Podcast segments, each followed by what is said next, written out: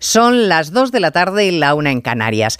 Y ahora el PNV. Traspaso de todas las competencias pendientes, ampliación del cupo vasco, hablar del reconocimiento de Euskadi como nación en un plazo de dos años. Y sobre todo se le da la gestión de la seguridad social.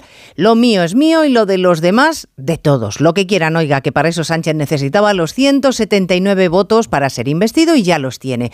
Y si hay que digerir el relato independentista, pues se hace incluido firmar que hay jueces a los que conviene someter a control parlamentario por si prevarican. Miren, saben bien en varios países latinoamericanos que este camino conduce al silenciamiento de jueces que son molestos.